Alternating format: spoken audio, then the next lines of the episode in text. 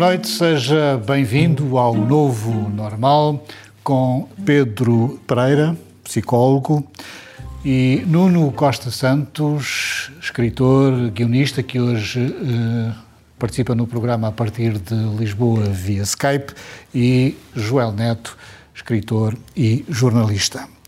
O Parlamento dos Açores aprovou, nos últimos dias, uma taxa turística contra a vontade dos empresários do setor. Este é o ponto de partida para uma conversa sobre democracia representativa versus democracia das bases ou democracia direta. Pedro, começo por ti. Eh, esta taxa turística faz sentido? Tem vantagens? Eu, de, de, quando falámos aqui dela, uh, achei, achei, que, achei que sim. Uh, tendo em conta algumas questões que se levantam em relação ao, ao, ao investimento ne, nos locais turísticos, ser uma forma de arrecadar mais algum dinheiro para, para, para ajudar. Não, não sendo empresário, acabei por, por parar com, com as com uma reflexão de, de, Pedro Arruda, que não conheço, mas alguém me fez chegar as reflexões dele, que também fizeram bastante sentido. Ele põe ali algumas questões em relação à, à, à eh, ao ser ou não equitativa a, a, taxa, porque acaba por, por, por beneficiar mais. Uh... Fez algumas contas e concluiu que algumas ilhas não ganharam nada com isso, ou ganharam sim, pouco. Sim, e que mesmo a buro... é, é regional, e, e que mesmo, sim, mas mesmo a burocracia. Uh, ele, ele, deu alguns exemplos muito práticos uh, de que a burocracia do processo também seria bastante, bastante difícil. Eh, eu, para contrabalançar, para contrabalançar isso, eh, volto a falar da minha ideia, que seria a, ideia do cartão de consumo mínimo garantido, como havia nas discotecas. Turista que chegasse era entregue um, um, um cartãozinho e ele tinha que ir a todas as lojas gastar dinheiro e, e só se que é o que existe nos cruzeiros. Aí há um cartão de consumo mínimo, está a discoteca, bom... É... Os cruzeiros não é tudo à borla, não é como pulseira. Depois depende daquilo que tu pagas no, ah, no, no início. Cartão vantagens de consumo mínimo e desvantagens desta taxa? Eu já, já defendi aqui a taxa, acho que é uma, é uma boa ideia, é uma taxa que está em vigor numa série de, de, de locais do mundo, numa série de locais turísticos do mundo, uh, inclusive uh, em Lisboa. Uh, é claro que a taxa depois tem muitas maneiras de se aplicar, muitas maneiras de se cobrar, muitas canalizações diferentes possíveis para, para o dinheiro, mas eu acho que ninguém vai deixar de, de, de visitar, nomeadamente os Açores, neste caso os Açores, uh, por causa de uma taxa desta, desta natureza. Pelo contrário, até acredito que valorize mais a sua visita. Uh, até porque será declarado que uh, o dinheiro vai reverter para a proteção uh, do, do meio ambiente. E isso parece-me que é uma, uma preocupação que também vale a pena uh, os Açores uh, proclamarem. De maneira que eu só vejo vantagens. A dúvida que eu tenho um, tem a ver com os montantes. Portanto, quanto percebi, os montantes podem ir de 1 a 4 euros por dia. Uma coisa seria uh, 1 euro por estada, outra coisa será 1 euro por dia, se forem 7 dias já são 7 euros, mas se chegar a 4 euros, por exemplo, um, no caso de uma estada, por exemplo, de 30 dias, podemos estar a falar de uma taxa de 120 euros. Isso, isso já tem uh, a expressão. De resto, parece-me bem que seja uma taxa uh, regional e não, e não uh, municipal. Foi uma a coisa que eu defendi. Municípios uh, protestou contra isso eu e sei. pede que isso seja fiscalizado é, pelo Tribunal Constitucional. É natural, e já, e já foi, entretanto, já os constitucionalistas, não o Tribunal Constitucional, sim, sim, mas constitucionalista dois, dois constitucionalistas já se pronunciaram, disseram que não vem qualquer impedimento constitucional de que a taxa uh, seja uh, regional, parece-me que faz sentido por uma razão muito simples, é que eu continuo a acreditar no desenvolvimento harmónico. Ora, ilhas como São Miguel, Terceira, Pico e Faial têm muito turismo, as outras têm pouco turismo e, portanto, teriam uh, pouca, pouca taxa a cobrar, poucas pessoas a quem cobrar a taxa.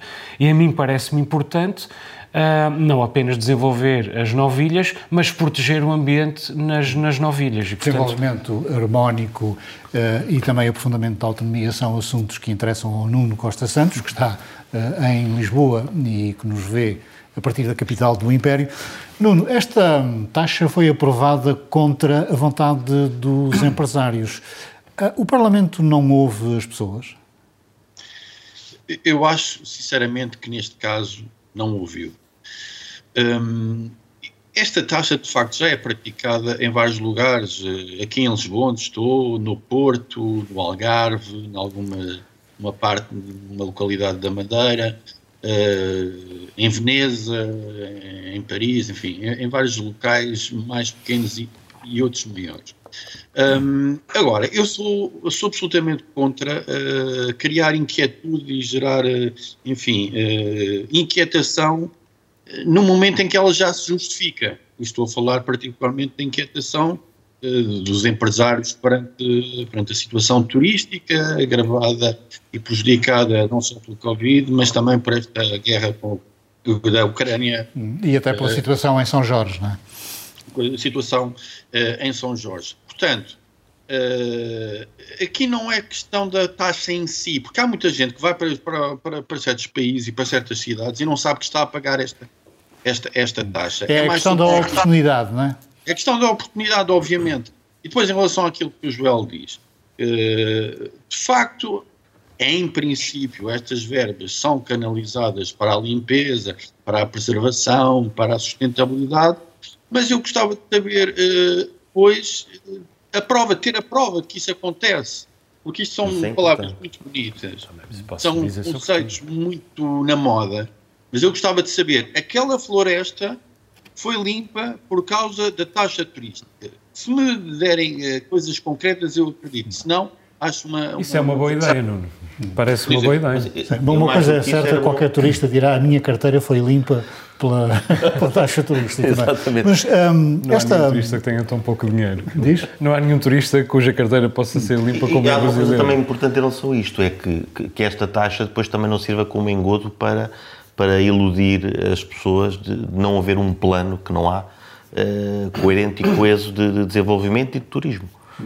Bom, esta taxa foi proposta pelo PAN, uh, que enfim pode-se dizer que é um partido com uma certa dose de idealismo, mas o Partido Socialista, que é um partido de poder e, portanto, percebe mais de tática do que de idealismo, também votou a favor. Sim. Uh, Percebe-se.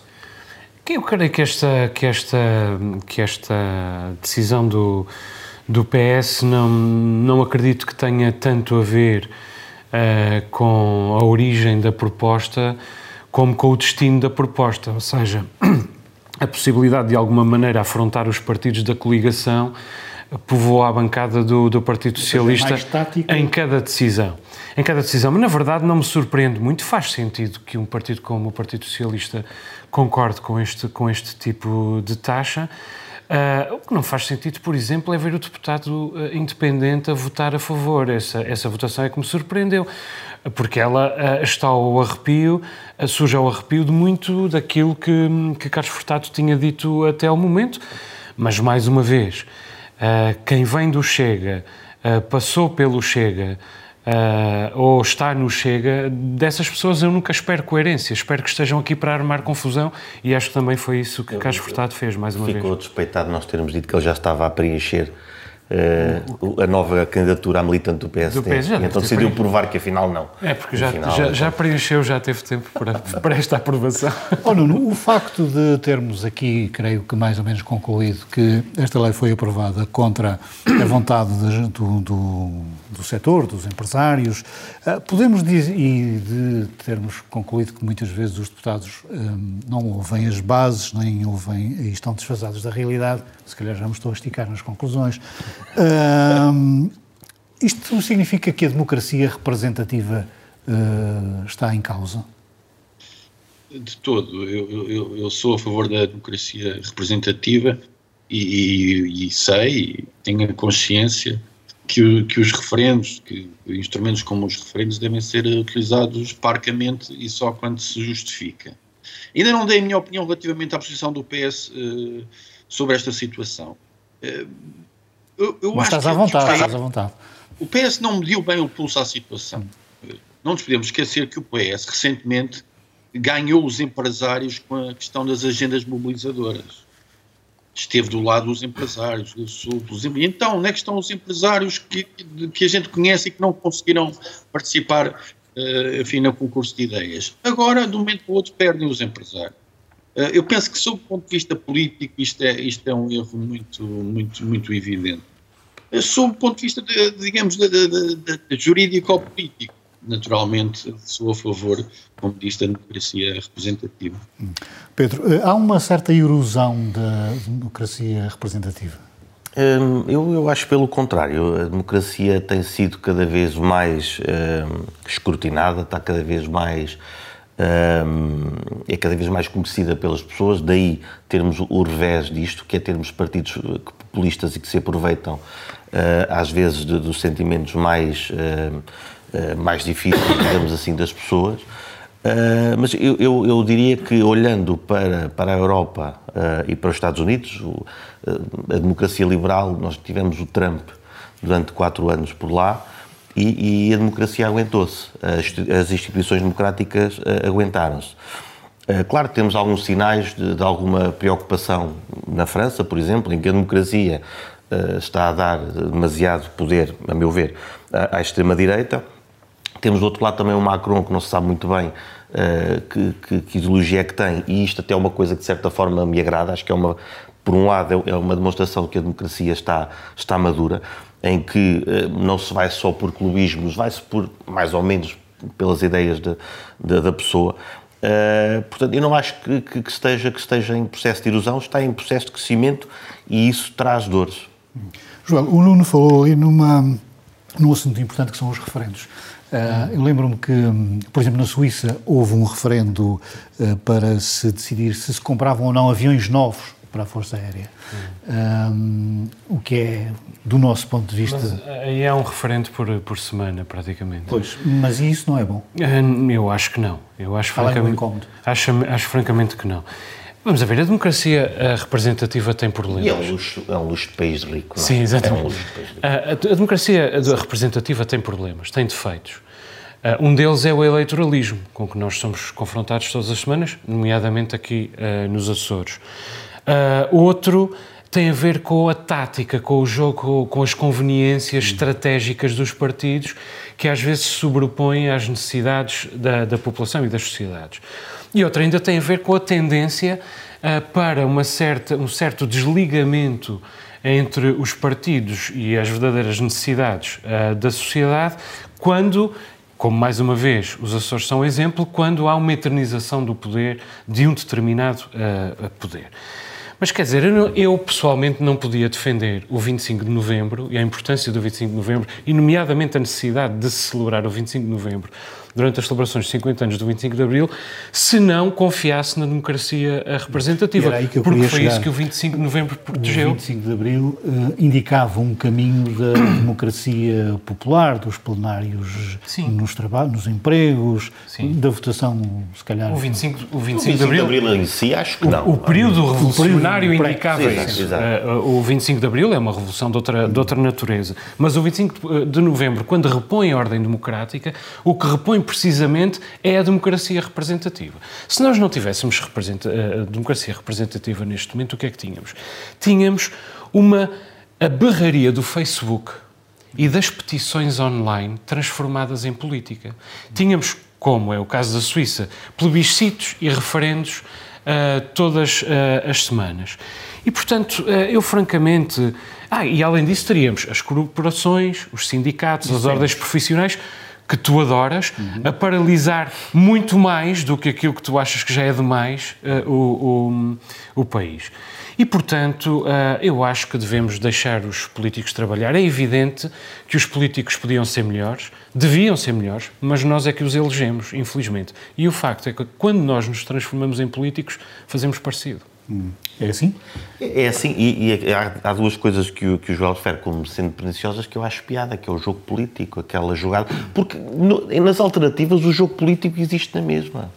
Uh, o jogo de bastidores, os favores, a cunha, uh, aquilo que nós às vezes indicamos ser um defeito da, da democracia, uh, das democracias liberais, existem também. Olhamos para, para o caso do, do, Estado Novo, as manigâncias que existiam. Portanto, é, é uma desvantagem que, que, em, certa, em certa altura até é divertido. Sim. O que é que seria nós sem, sem às vezes aquelas discussões acaloradas do Parlamento em que pouco mais se tira de suma não ser umas eu, bocas divertidas. Eu só queria deixar aqui um, um tópicozinho que é um, que é um facto que está relacionado com, com a questão anterior. Uh, segundo uma sondagem do Jornal da Madeira recente, os madeirenses são a favor de uma taxa uh, turística regional e, e, e, não uma taxa uh, turística de uma localidade como existe neste momento. Hum. Neste, Ou seja, da taxa dos Açores. Portanto. Sim. Neste assunto da democracia representativa versus a democracia direta, uh, como é que te posicionas, Nuno? Não, é, é tal, como, tal como os meus comparsas de, de, digamos, de painel, nós votamos para os nossos representantes. Se eles deixam de ter préstimo e nós começamos a decidir e a, e a, e a ditar, digamos, em matérias eh, que, que lhes competem, eh, penso que, que deixam de ter eh, préstimo, deixa de haver motivação, ainda mais motivação para ir votar. Repara nos Açores. Se, se, se a democracia direta vingasse, para que é que as pessoas iriam, iriam ao voto e já vão tão pouco? Deixa este toque. Isso é verdade. Hum. Bem, votei para tu decidires, pá, não foi para eu decidir. Bom, por falar em decidir, o senhor Elon Musk, que é um dono da Tesla, aquela empresa de carros elétricos, e que também anda cismado que há de ir à Lua um dia destes, comprou o Twitter por qualquer coisa como 44 mil milhões de dólares, o que é uma coisa, enfim, difícil de perceber. E o senhor diz que não quer eh, moderação no Twitter. O Twitter é uma rede social. É a democracia plena? Ele não diz que não quer eh, moderação. quer moderar a moderação. Quer moderar a moderação. Bom, eu acho, uh, francamente, e nisto eu já sei que o Pedro está totalmente em desacordo, quer ainda bem... Já estás a puxar por mim, não sei, vamos lá ver o que é que tu dizes. Uh, eu, francamente, isto parece mais uma notícia vindo do mundo da, da, da comunicação de, de, de Silicon Valley, mas é, na verdade, um salto quântico no domínio da, das redes sociais e da, da comunicação uh, em geral e que vai uh, contaminar uh, toda a comunicação, nomeadamente a televisão, os jornais, as rádios, além de todos os outros meios de comunicação online. Nós estamos a falar de uma, de uma rede social que, não, que é a mais pequena das grandes, digamos assim. Ela é mais pequena que o TikTok, é mais pequena que o Instagram, é muito mais pequena do que o Facebook. Tem pouco mais de 200 milhões de, de utilizadores. Só que é de longe das quatro a mais influente. Porque é lá que estão as elites, nomeadamente nos Estados Unidos, na Índia, no Japão, no Brasil mas sobretudo nos Estados Unidos e um pouco por todo o mundo, porque é aquela uh, onde as elites estão e onde os meios de comunicação se vão alimentar usando-a como fonte de, de informação. Ora, uh, até aqui havia moderação, por isso o Twitter, por exemplo, baniu Donald Trump, por isso o Twitter, por exemplo, uh, puniu tantas vezes André Ventura. Exato. Mas Elon Musk que é o homem mais rico do mundo, é sozinho, sozinho é amigo de Donald Trump e apoiante de Donald Trump, sozinho vale dois terços do PIB, do PIB de Portugal, sozinho é uma economia maior do que a Grécia ou do que o Peru, por exemplo. Bom, um, Elon Musk, que era dos, dos grandes magnatas da, da, da, de Silicon Valley, o único que não tinha uma, uma, um, um meio de comunicação. Por exemplo, o Jeff Bezos Jeff tem o Washington Bezos Post. Tem o Washington Post e o, New York Times. Uh, o, o, o, Mark Zuckerberg tem a. Um, tem o Facebook. O que é que ele quer fazer? Quer acabar... Esse rapazinho nunca apanha sol, esse Zuckerberg. Sim, quer reduzir, é verdade. Quer reduzir dramaticamente a moderação. E o que é que isto significa? Significa que vai passar a poder-se dizer tudo. É tudo legítimo de se dizer. E depois quer fazer uma coisa ainda mais perigosa do que esta, que é abrir o algoritmo aos inputs dos utilizadores. Portanto, serão os, os utilizadores, provavelmente com um botão sim e não, mas esse modelo ainda não está definido, serão os utilizadores a definir o que é que aparece nas, nos news, newsfeeds e, portanto, a hierarquizar uh, as uh, notícias. Bom, tendo em conta que não há moderação, tendo em conta que serão os utilizadores a hierarquizar uh, aquilo que aparece nos newsfeeds, chegamos ao faroeste. E chegamos ao faroeste no meio de comunicação que mais influencia os outros meios de comunicação. Eu acho isto muito perigoso e, além disso, acho que um, uma das provas de que é muito perigoso é que o lobby conservador dos Estados Unidos foi o primeiro a celebrar esta compra, com grande entusiasmo. E o segundo a celebrar esta compra foram os, o grupo de aliados, foi o grupo de aliados de, de uh, Jair Bolsonaro. Acho que não vem nada de bom daqui e que isto vai piorar muitíssimo. Afinal, podia piorar. Uh, Donald Trump também uh, lançou uma rede social, pelos vistos não teve grande sucesso até agora. Onde é que estão os limites da liberdade de expressão? Uh, as redes sociais podem ser usadas para, por exemplo, apelar ao ataque ao Capitólio, mas se eu apelar uh, à morte do Presidente dos Estados Unidos, achas que o Twitter vai deixar passar o meu apelo? Eu acho que deve haver regras regras de, de, enfim, deve haver respeito por algumas regras quando, quando se tratam de plataformas uh, onde, digamos, uh, a demagogia, digamos, o incitamento ao ódio tem, tem digamos, um, muitos sítios para onde, para onde caminhar. Eu, eu, queria dizer sobre isso o, o seguinte, o, o, Twitter aqui, por já quero dizer que estou ofendido pelo facto do Joel ter dito que as elites só as elites é que frequentam o Twitter e eu não frequento o Twitter. Exato. Eu também não, Exato. eu também não, Nuno. Vocês são pequenos e médios intelectuais. ah, afinal foi para nós. Tu no programa disseste que não, éramos, não era sobre nós. Eu isto? queria só, só dizer o seguinte, eu não vou acrescentar uh, nada especial em relação àquilo que, que de, sobre o conteúdo e sobre os perigos que, que, que o Joel disse, eu só queria dizer que o Twitter aqui foi um, foi um instrumento de, negocial fundamental. Uh, mas utilizou o Twitter para fazer pressão para a compra e, senhoras e senhores, festejou a vitória com emojis. E agora, para viabilizar aquilo, uh, convenceu os bancos que ia fazer poupanças uh, despedindo pessoas e obrigando as pessoas a reduzirem os salários. Pois, é, isso é que, é que me preocupa. Preocupam mais as condições com que, com que o Elon Musk uh, mantém as suas fábricas. Ainda há pouco vieram algumas dicas perturbadoras sobre uma fábrica na China, mesmo nos Estados Unidos as condições já não são, já não são famosas. apesar de ele estar a fazer um trabalho excepcional não na Tesla, mas na SpaceX. Ele comprometeu-se a, a, fazer, a fazer um transporte muito mais barato para o espaço e conseguiu. Um, se ele é boa pessoa ou não, uh, se apoia Trump, ele apoia Trump por causa dos impostos. Agora, em relação a este, este problema do Twitter, uh, eu de facto discordo do Joel, acho que não é assim tão grave quanto isso. De facto, houve, houve umas Mas piadas. Mas é grave, é isso? Mas é um bocadinho grave. Não, não é grave, não é grave. Na medida em que Uh, percebo é que tu achas grave e que havia um meme que dizia que tinha sido muito difícil salvar as pessoas do naufrágio nos, nos gabinetes do Twitter devido às lágrimas dos liberais. Um, e, e, eu achei piada a isso. Uh, agora, o, o Twitter um, é, é, uma rede social que uh, tem bloqueado, de facto, políticos do lado conservador, pelo que me parece. Falavas, falavas do que é que se podia dizer lá ou não o Ayatollah Khamenei também podia dizer lá apelar à destruição do Estado de Israel e, e mantinha-se lá. Twitter, o... Parece que sim, uh, pelos vistos. Um, agora, achar que as redes sociais, eh, e o erro é este, achar que as redes sociais são assim tão importantes na vida das pessoas e na vida política das pessoas, uh, é que é exagerado. E, e, contra mim falo. Eu, quando, quando foi, a, quando foi a, a Primavera Árabe, eu estava convicto de que uh, ela tinha acontecido graças também à disseminação da informação. De certa forma aconteceu. foi.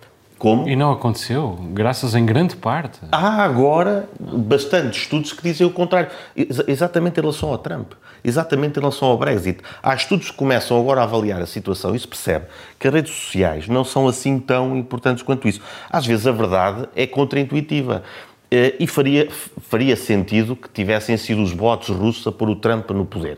Mas, na verdade, nós não sabemos de milhares de outras razões para o Rust Belt e o Bible Belt ter votado no Trump.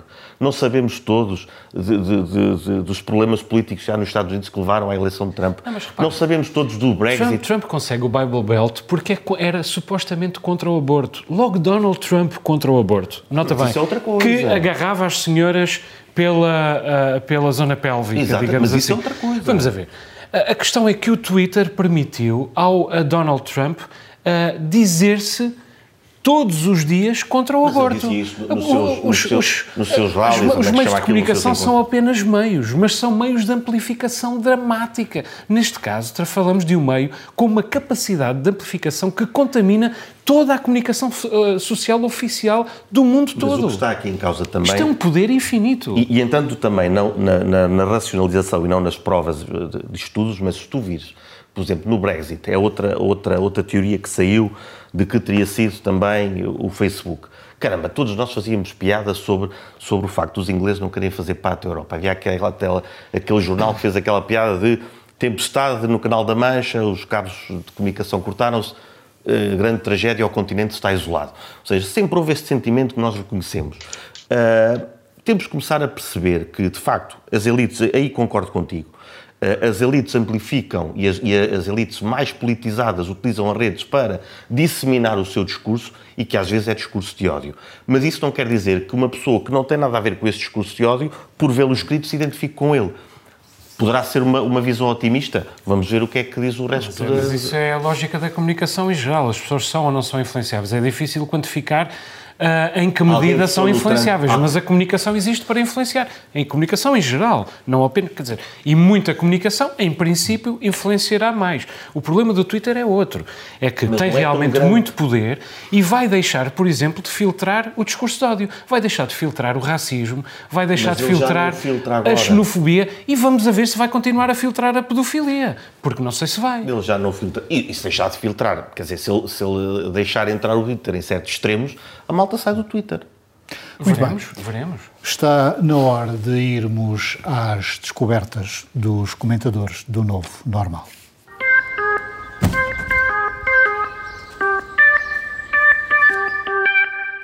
Joel, começo pela tua descoberta, que é um disco dos Wave Jazz Ensemble. Ensemble, uma banda da, da terceira, uh, que já tem 12 anos, mas teve de, teve de esperar Uh, outro tanto pela, pela oportunidade de, de, editar um disco, é este uh, Perspectivas, uh, foi lançado agora no Dia Internacional do Jazz, 30, 30 de Abril, e é muito bom, tem, tem oito temas, uma versão interessante de um, de um tema do, do José da Lata, mas depois tem sete temas compostos, cada um deles por, por um membro da, da banda, e são temas bastante interessantes, alguns deles notoriamente influenciados por standards, uh, outros absolutamente livres e, e, surpreendentes. Há boas melodias, há boas execuções, um, bons ritmos, não só da parte de, de Rui Melo e, e Antero Ávila, que são talvez os mais uh, conhecidos dos músicos da banda, mas também do, dos outros três, vale a pena dizer os nomes deles, Paulo Borges, Antonella Barletta e, e Nuno Pinheiro. O disco também está disponível no Spotify, aliás, eu ouvi-o no Spotify, no Spotify pela primeira vez. Espero ouvi-lo um, ser tocado no verão ao vivo aqui na, na Terceira. O jazz não é só uma música de inverno, também é uma música de verão. E o panorama musical da Terceira tem crescido, mas precisa do contributo da sofisticação do, do jazz. E onde é que se pode comprar o, o disco? Sabes? Boa pergunta, eu devia saber, uh, este ofereceram, eu devia saber responder essa pergunta, mas imagino que no mercado. Muito bem. Uh, a tua descoberta é um filme uh, chamado, precisamente um filme em forma de assim. Exatamente, é um filme do João Botelho, a partir da vida e obra do Alexandre O'Neill, e vi no Índia Lisboa. Não frequento o Twitter, mas vou ao Índia Lisboa, portanto Sou uma pessoa de um cidadão respeitável sob o ponto de vista cultural, um pequeno ou médio intelectual. Um, fazendo a ligação com aquilo que o Joel disse uh, em relação, digamos, à, ao género musical jazz. Acho que este filme tem demasiado free jazz, se quisermos. Uh, opta pelo caótico, pelo não linear, pelo não explicado, pelo uso do texto de Alexandre O'Neill, de conto, de poesia, de crónica, nas falas das personagens. Não sabemos bem se, quem é o Alexandre O'Neill, são dois, não sabemos também uh, com rigor quem são outras personagens, qual foi a, a sua história de vida, portanto, eu incluiria mais swing neste free jazz para se tornar mais entendível, mais credível e sentir-me mais capturado e menos aborrecido. De vez em quando senti-me aborrecido. Mas é Alexandre O'Neill e eu estou muito contente por estarem a celebrar um mestre, um indivíduo raro na cultura portuguesa que valorizava o ciclo do mundo. Hum. Pedro, a tua descoberta é uma minissérie de televisão que se chama 37 Days. Sim, é sobre, é sobre o início da, da, da Primeira Grande Guerra. 37 é dias que vão desde o assassinato do, do Arquiduque Franz Ferdinand até ao dia 2 de junho, eh, que começa a, a guerra. Um, é, é, é, muito interessante porque demonstra uh, os bastidores de, de, da diplomacia um, e, e, de facto até acho que tem mais a ver com, com o momento que, que, que, vivemos agora nesta, guerra da Ucrânia do que propriamente a Segunda Guerra Mundial, que foi muito mais, uh, muito mais direta, digamos assim. Um, há aqui um, um trabalho excelente do, dos, dos atores ingleses que tentam também demonstrar os, os, os, alemães de uma forma mais humana. Normalmente uh, os maus são, são os alemães e, portanto, mostram-se de uma forma muito fria. Embora fique essa ideia implantada, é isso que é tenebroso nesta série. Fica a ideia de que quando a, a ideia de guerra está implantada, já há pouco a fazer. Uh, neste caso, a guerra está, está implantada no, no, no general Moltke e no Kaiser. Uh, o Kaiser ainda tem ali algumas, algumas dúvidas em relação a isso, mas o general quer mesmo ir para a guerra. Sabemos hoje que, que, havia muita gente que achava que aquela ia ser a guerra, que ia acabar com as guerras, sabemos o que é que aconteceu depois, mas uh, importa perceber que há uma série de mal-entendidos, uma série de, de, de, desconversas pelo meio que levam uh, ao 2 de junho. Muito bem, as descobertas dos comentadores residentes do Novo Normal. Entretanto, houve um congresso do Chega no, dos Açores, no último uh, fim de semana.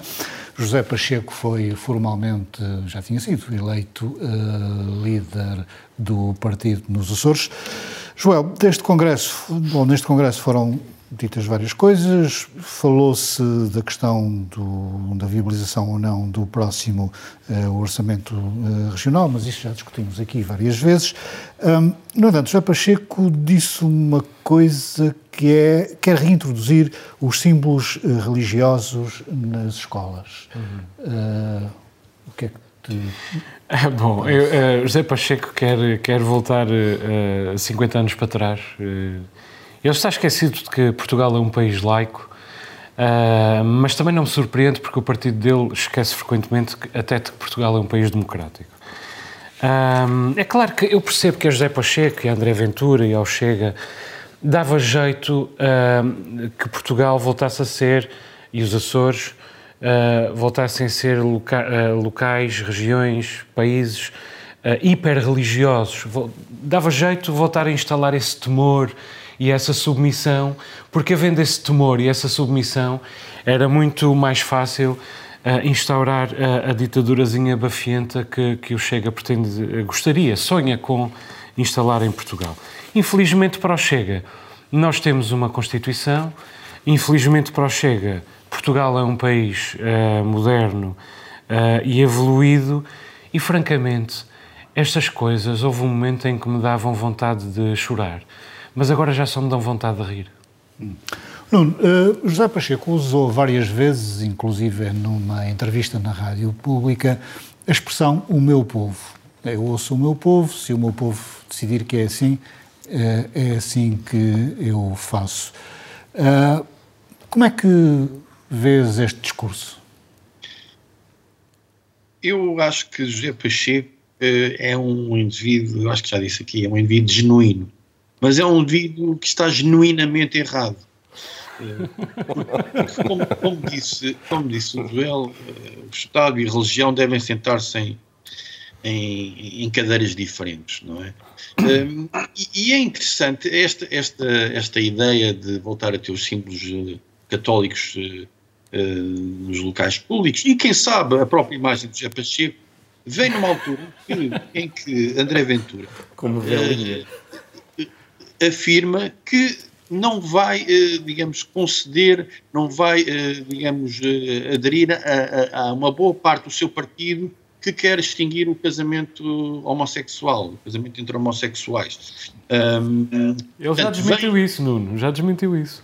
Já não, não, eu penso que ele disse que sim. Atenção, eu penso que ele terá dito essa, essa afirmação, que não vai retirar direitos às pessoas, mas isto é enganador, porque André Ventura também já disse que em 2022 vai voltar a introduzir a, a questão da, da, da, castração química para os reincidentes na pedofilia. Portanto, não nos enganemos com, com, com André Ventura. Um, o, Estado, o Estado é lei, não tenho mais nada a dizer. Pedro, esta questão do, do casamento eh, entre pessoas do mesmo sexo foi colada várias vezes ao Chega como uh, cuidado, porque isto é uma das coisas que este partido defende e demonstra a intolerância.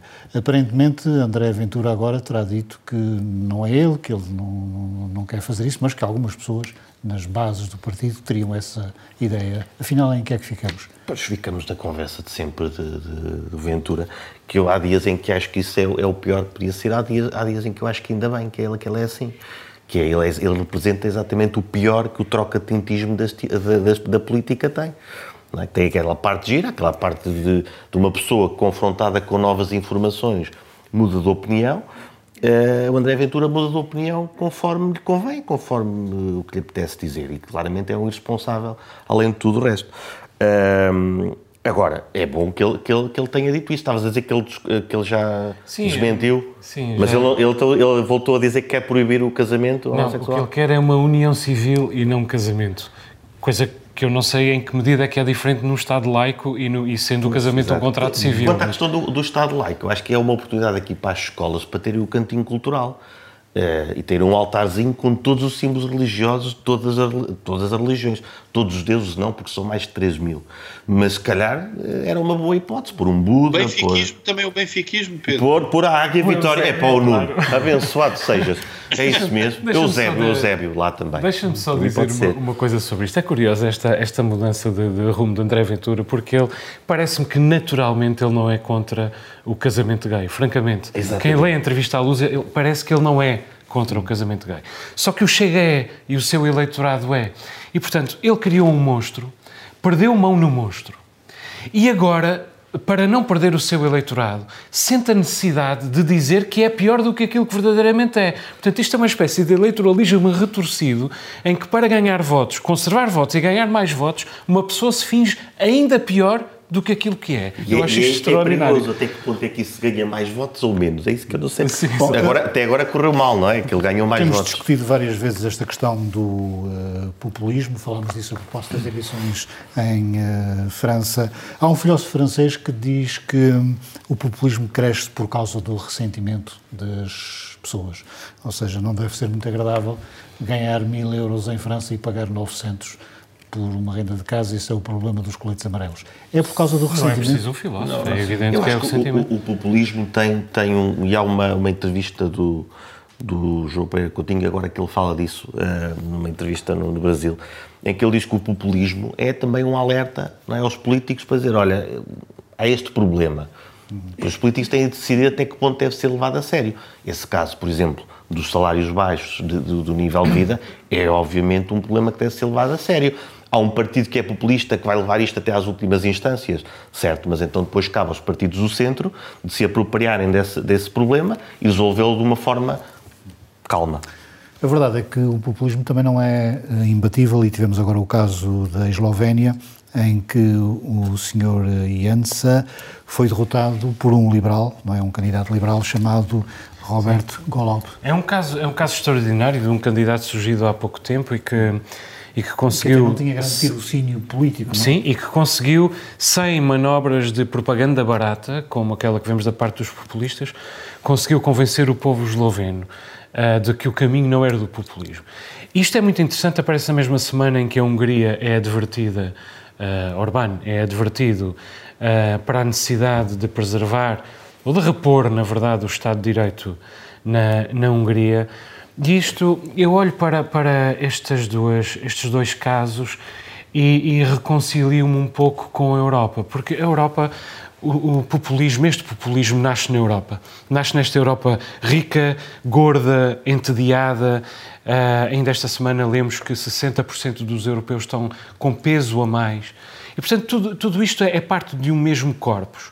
Mas a Europa criou estes populismos, exportou, está inclusive a exportar estes populismos, mas ela também é a primeira a procurar um antídoto para estes populismos. E vemos isso da parte dos esforços de Bruxelas, da Comissão Europeia, no sentido de advertir a Hungria, e vemos isso também da parte do próprio eleitorado esloveno, eh, que já está a dar a volta a esta situação. Portanto, a Europa tem esta, tem esta ambivalência que é, às vezes, uh, lidera na abertura de caminhos absolutamente tenebrosos, mas também, felizmente, é muitas vezes do seu anterior, do seu interior que vem a redenção mas, desses, oh, desses Pedro, casos. a Europa também parece um bocado tímida nestas questões, porque podia apanhar o Sr. Orbán uh, por não defender a liberdade de imprensa ou por torpedear a liberdade de imprensa, por uh, torpedear os direitos das minorias, mas está a tentar apanhar eh, a Hungria porque eles não cumprem umas certas regras dos contratos públicos. Ora, isso eh, podiam isso apanhar é aqui mais perto, não? É como, eu lembro sempre, há vários casos, o Al Capone né, que foi preso por fuga ao fisco. É, tudo é, tudo o que der certo acho que, acho que deve, ser, deve ser usado. Um, quanto a este tipo na, na Eslovénia, de facto é, é aquela prova de que a democracia está num processo de maturidade e que, e que, tem, e que, tem, que tem dores de crescimento. Atenção, não estou a dizer que é um dado adquirido.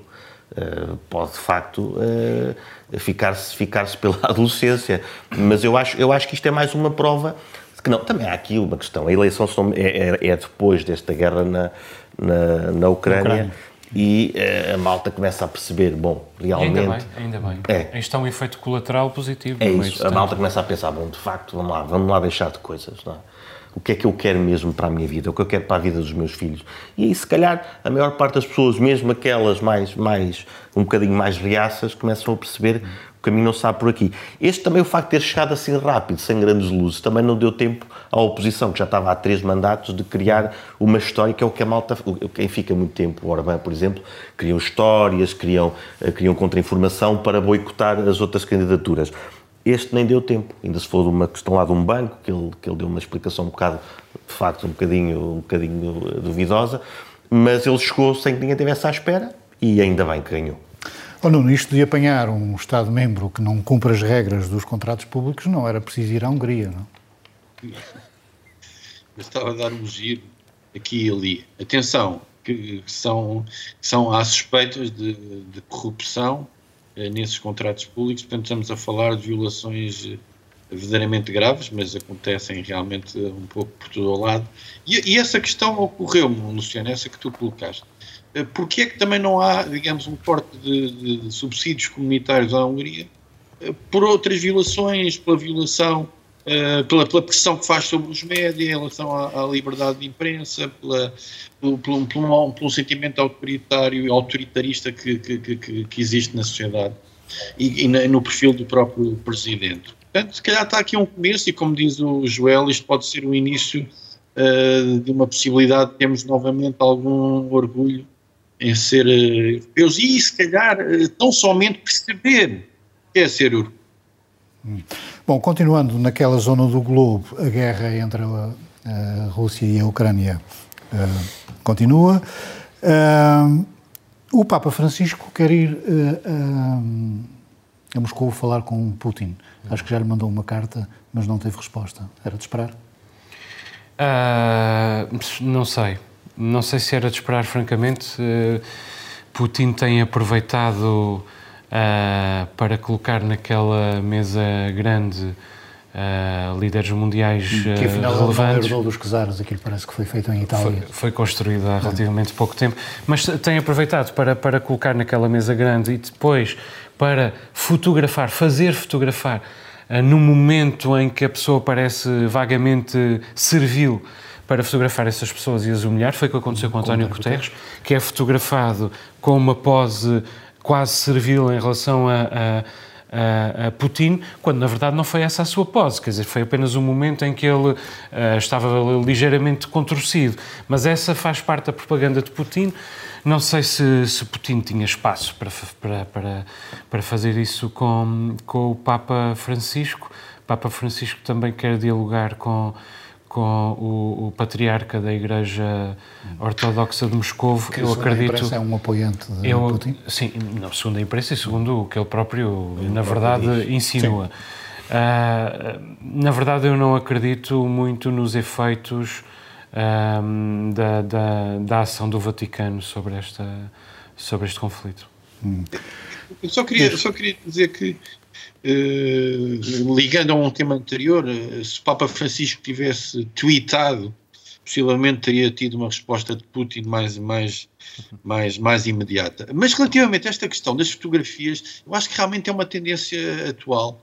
Uh, e acho que esta questão do Guterres de aparecer de forma servil não serve só aos intentos putinistas, como também serve Uh, aqueles que criticaram muito, criticaram Guterres e que têm se calhar uma certa animosidade em relação ao Guterres, que estava um pouco adormecida, uh, como se ele fosse um melengão e não tivesse capacidade de, de fazer frente, digamos, a um líder, por exemplo, autoritário como Putin.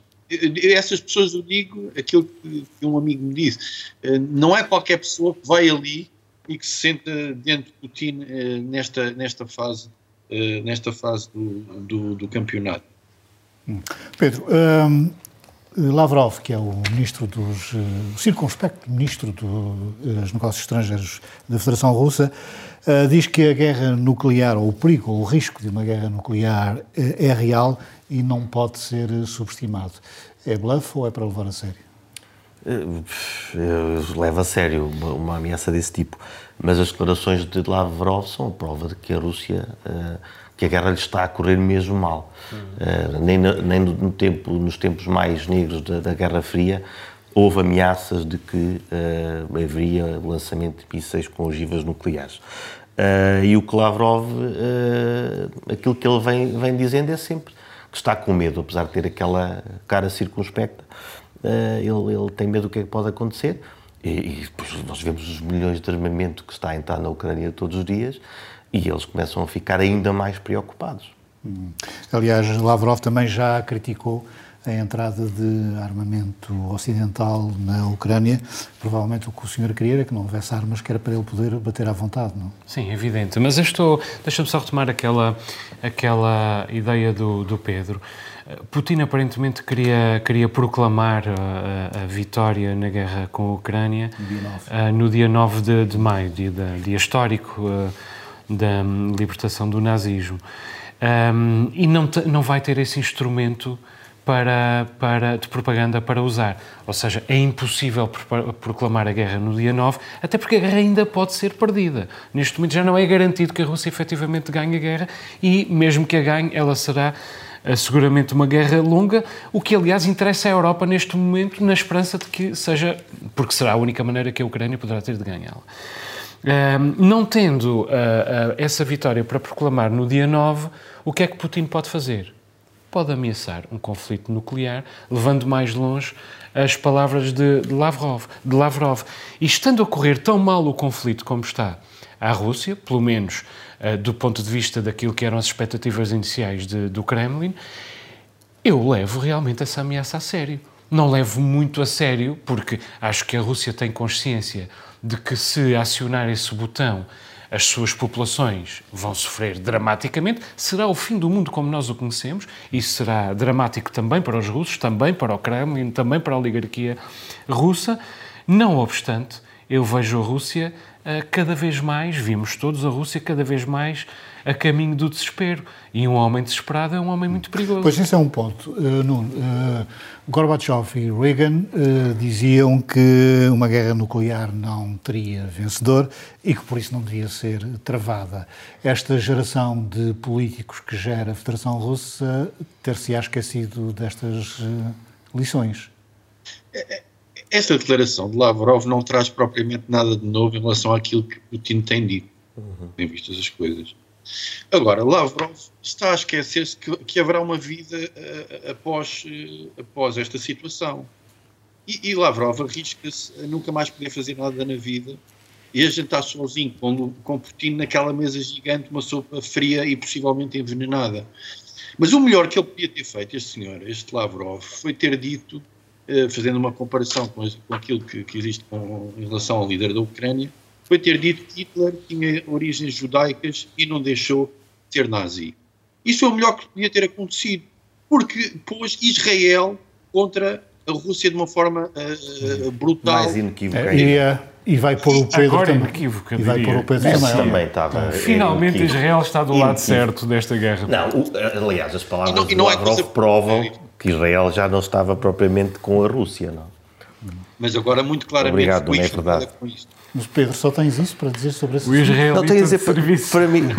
não, não. É, é, há, há, países que, que, que, que mere... há, há, um único país que, que um que povo todo, a sua existência faz sentido para proteger todo um povo pelo que vemos, não é? Por todo lado se percebe que é essa necessidade. Eh, mas é verdade, as palavras dele provam isso, provam que, que Israel está do lado certo mas em relação, eu queria falar do, do 9 de maio, eu já falei aqui, mas eu quero reiterar isto. O 9 de maio era um dia que a União Soviética e a Rússia festejava e que o mundo ocidental festejava com eles. Era um dia em que, como já disse aqui, os historiadores esqueciam o que a União Soviética fez quando voltou para trás e invadiu Berlim. Alguns, aliás, os historiadores não esqueciam, mas não faziam alarde disso. Agora, a partir de agora, ou seja, Putin estragou, a querer, a querer tornar a Rússia aquilo que ela era, acabou por, por, por trazer ao de cima alguns podres que ficariam perfeitamente esquecidos e, que, e que, que, agora não faremos esforço nenhum por esquecer. Bom, vamos acelerar o nosso debate porque está muito interessante, mas o tempo também passa. Uh, Lionel Messi uh, lançou uma série de camisolas com vários motivos e um deles é o Ilhéu de Vila Franca. Uh, Sabe-se que o Presidente da Câmara de Vila Franca já escreveu uh, a Lionel Messi convidando para visitar Vila Franca e seria... Jogar no, no Grupo Desportivo Vila Franca. Também é uma ideia. Que, Isso é que é. para acabar a carreira. Bom, eu não tenho muito a dizer sobre isso. É uma, é uma, é uma publicidade extraordinária para, para os Açores, para Vila Franca, para São Miguel uh, evidentemente de borla e portanto é uma é uma grande é uma sorte imensa demonstrar a qualidade da nossa da nossa oferta. Nós uh, não a temos comunicado tão bem internacionalmente quanto podemos isto torna-o evidente. Também temos cometido outros erros é é dramático por exemplo andar pelas cidades e vilas dos Açores num domingo de verão e ver todo o comércio fechado e as cidades e vilas despovoadas e as ruas significa... de turistas que chegaram num paquete? E aborrecidos porque não têm onde se sentar a tomar um café que é uma coisa indizível. Rir-se-ão de nós em qualquer grande destino turístico do mundo. Temos muito caminho a fazer evidente. Uh, algum desse caminho vai sendo feito com ajudas absolutamente milagrosas como esta. Obrigado ao Messi. Nuno, uh, agora falta convidar o Lionel Messi para provar o vinho cheiro da caloura, não é? Falta, e falta Cristiano Ronaldo ser convidado por algum, enfim, alguém com poder na terceira para também fazer, fazer publicidade a um algarve de carvão, por exemplo.